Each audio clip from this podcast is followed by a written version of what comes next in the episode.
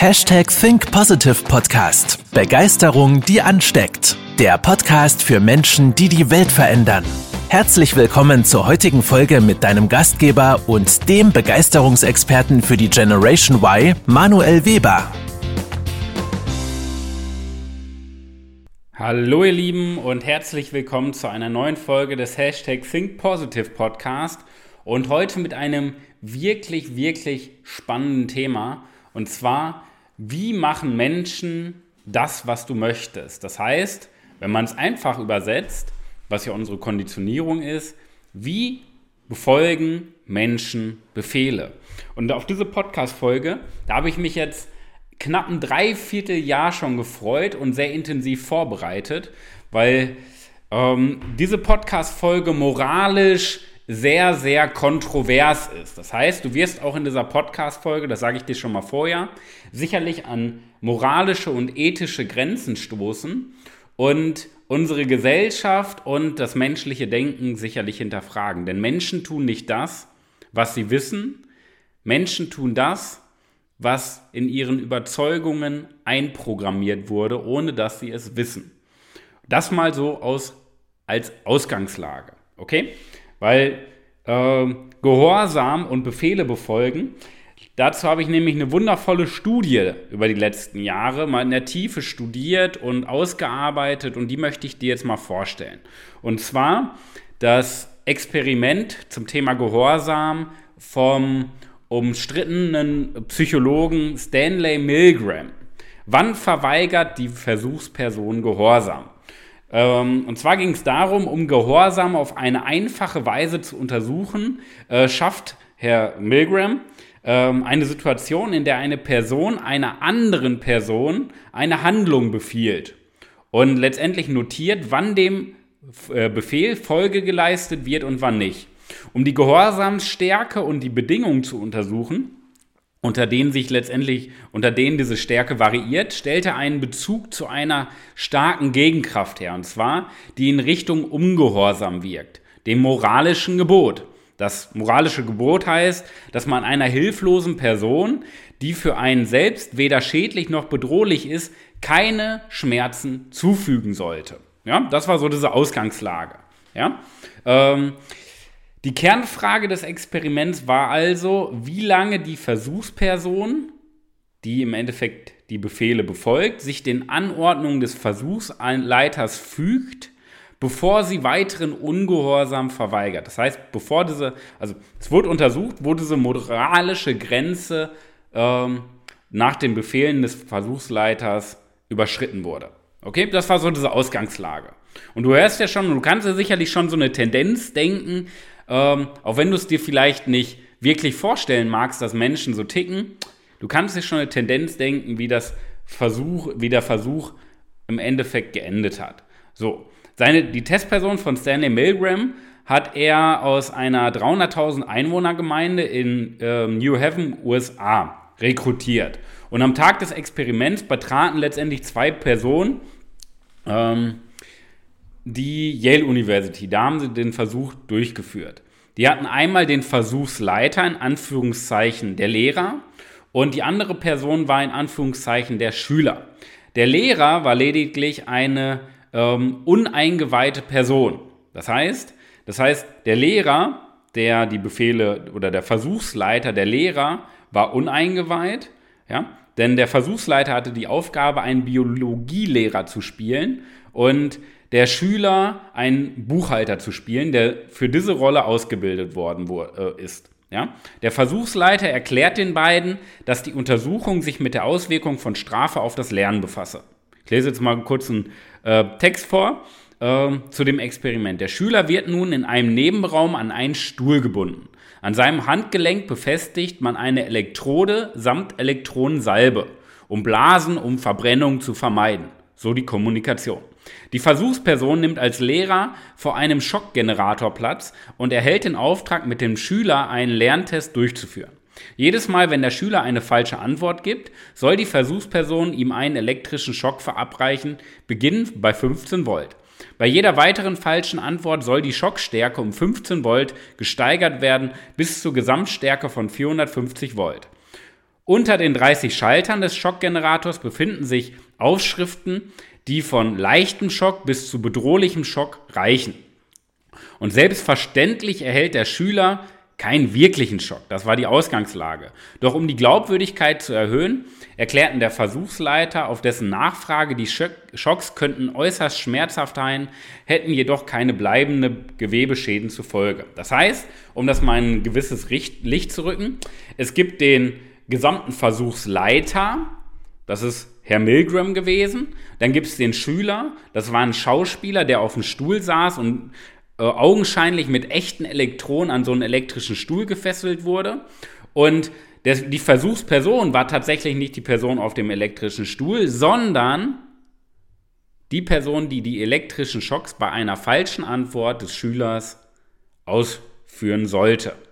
Und es wurde immer um 15 Watt gesteigert, 450 Volt waren dann im Endeffekt bedrohlich, in Anführungszeichen. Das war der Glaube der mittleren Person, der uneingeweihten Person. Ja? Ähm, auf Zweifel oder Fragen der Versuchs Versuchsperson wurden während des Experiments reagiert und der Versuchsleiter ähm, hat damit eine Reihe standardisierter Bemerkungen beantwortet. Zum Beispiel, bitte fahren Sie fort. Das Experiment erfordert, dass Sie weitermachen. Sie müssen unbedingt weitermachen. Und in einer Voruntersuchung ohne jede Rückmeldung des Schülers verabreicht nahezu jede Versuchsperson die geforderten Schocks bis zu einer gewissen Skala. Das war die Antwort. Ja? Ähm, weitere Varianten des Experiments ordnen einer bestimmten Voltstufe Laute und Worte des Schülers zu. Das reicht von leichtem Knurren bei 75 Volt über Stöhnen bis zu lautstarken Protest und qualvollem Brüllen. Von 150 Volt an aufwärts besteht der Schüler anhalten darauf, sofort auf dem Experiment entlassen zu werden. Bei 300 Volt brüllt er verzweifelt, dass er keine Antworten mehr geben werde. Zudem wird die Nähe des Schülers zum Lehrer variiert. Ja, Schüler im Nebenraum, mündliche Rückkopplung und so weiter. Also, long story short. Okay, um das Ganze mal abzukürzen. Das Experiment war so aufgebaut, um den Gehorsam des ähm, Schockgebers, des Lehrers in Anführungszeichen, nachzufassen. Weil es darum ging, schafft der Lehrer es, Befehle zu befolgen. Und das Verrückte daran ist, jetzt könnte man denken, ach, das haben die ja nie, die haben das ja nie wirklich bis zu irgendwelchen schmerzhaften Punkten absolviert. Weil du musst ja so vorstellen, der Lehrer war ja vom Kopf, von den Gedanken voll darauf fokussiert, dass er wirklich Schocks verabreicht. Der Lehrer hat wirklich gedacht, der Schüler hat Schmerzen. Aber er wurde ja darauf konditioniert, dass am Ende des Tages ähm, er das ja machen sollte, weil es ja für die Wissenschaft ist und weil er ja darauf konditioniert ist, Befehle zu befolgen. Das war die Ausgangslage. Ja? Jetzt mal eine kleine Statistik. Ich weiß nicht, was du dir gerade vorstellst, ob das realistisch war oder nicht, aber über 65 Prozent haben das Experiment bis zum Ende durchgezogen. Ja? Das musst du dir vorstellen. 450 Volt ist schon Richtung Lebensgefahr. Und da stand ja auch drauf auf dem Schalter bedrohlich. Aber sie, fünf, äh, insgesamt 26 von 40 ähm, Versuchsteilnehmern, von den Lehrern in Anführungszeichen, haben es bis zum Ende durchgezogen, ohne aufzuhören. Und ich finde diese, dieses Experiment einfach so spannend. Warum? Weil es zeigt am Ende des Tages, was Wahrheit wirklich ist. Wir denken ja immer, Geschichte wiederholt sich nicht. Ich meine, wir hatten hier vor 85 Jahren in Deutschland, vor 90 Jahren in Deutschland eine ähnliche Ausgangslage im Dritten Reich, ja, zu Zeiten von Adolf Hitler. Und wir denken ja immer, wir sind ja so schlau wie Erwachsenen. Uns passiert sowas nie wieder. Gibt ja auch den schönen Film Die Welle. Wir denken ja, sowas passiert nie wieder. Doch, und das ist halt, wo ich sage, wir müssen halt ethisch und moralisch jetzt auch mal an diese Triggerpunkte gehen. Die Wahrheit sieht anders aus. Menschen tun das, was in ihren tiefen Überzeugungen steckt und eben nicht das, was sie wissen. Ich habe so viele Kunden, die mir immer erzählen, was sie wissen. Und dann frage ich sie, was tust du denn? Ja, irgendwie, wenn man das Ganze mal reflektiert, ist das, was sie tun, etwas ganz anderes.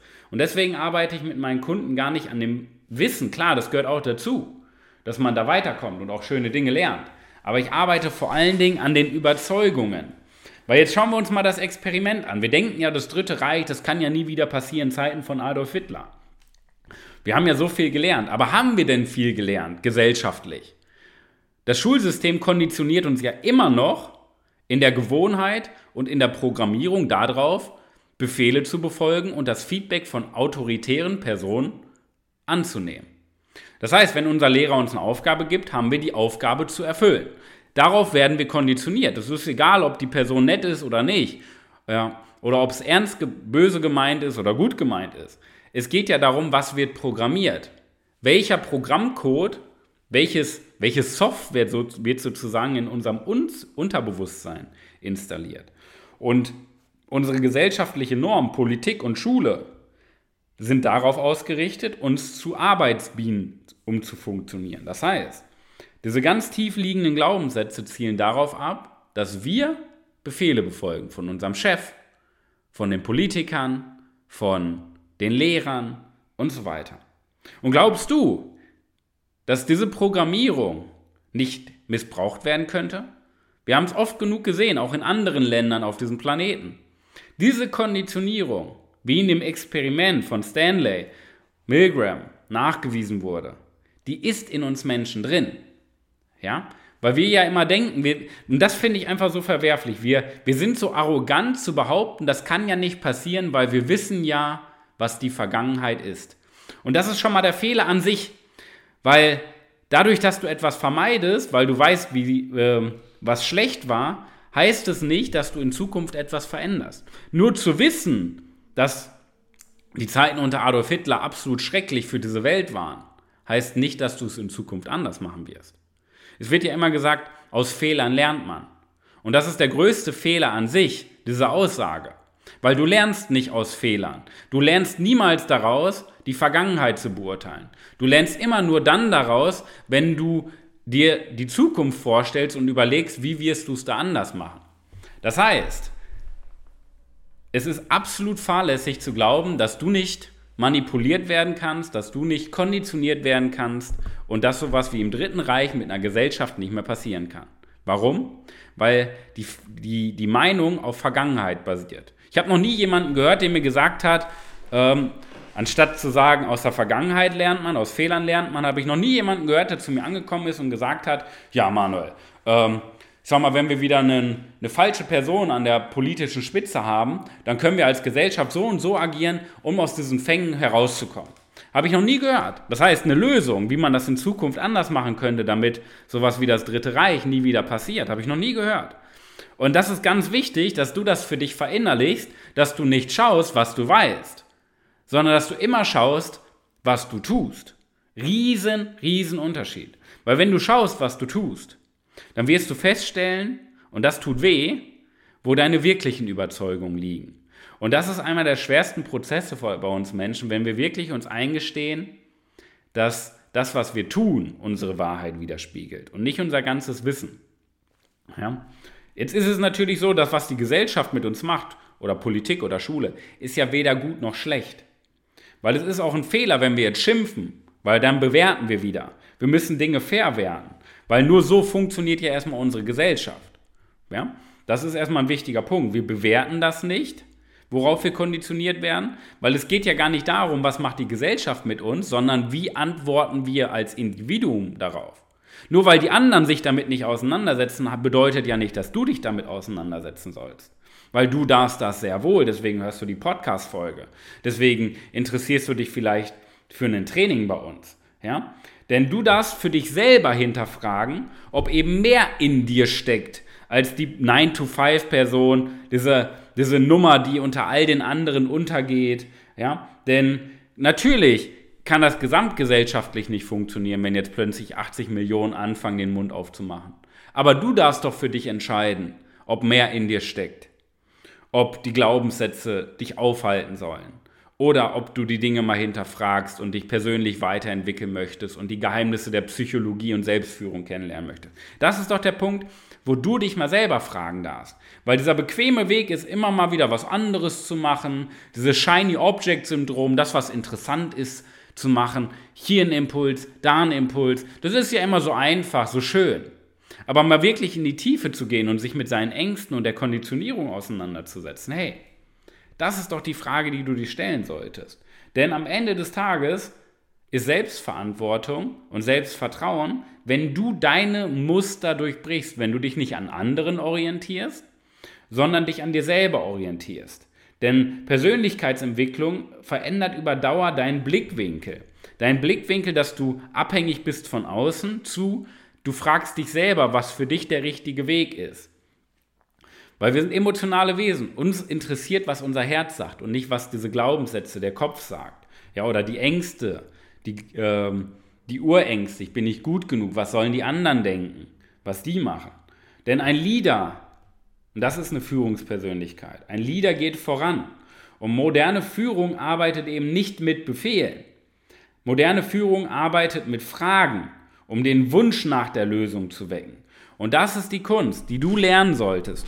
Wenn du in dieser Welt, in deinem beruflichen Kontext einen Unterschied machen möchtest, dann versuch nicht besser zu sein als alle anderen. Weil da diese schöne, shiny Welt ist. Klar, wenn du ein bisschen besser bist, dann sagen alle, oh, ist der toll, der weiß aber viel. Ja? Aber im Endeffekt läufst du nur von einer Stelle zur nächsten, um dich ablenken zu lassen ablenken zu lassen, dass du dich in der Tiefe mit dir selber auseinandersetzt. Ein Leader setzt sich aber in der Tiefe mit sich selber auseinander und vor allen Dingen wirklich in der Tiefe.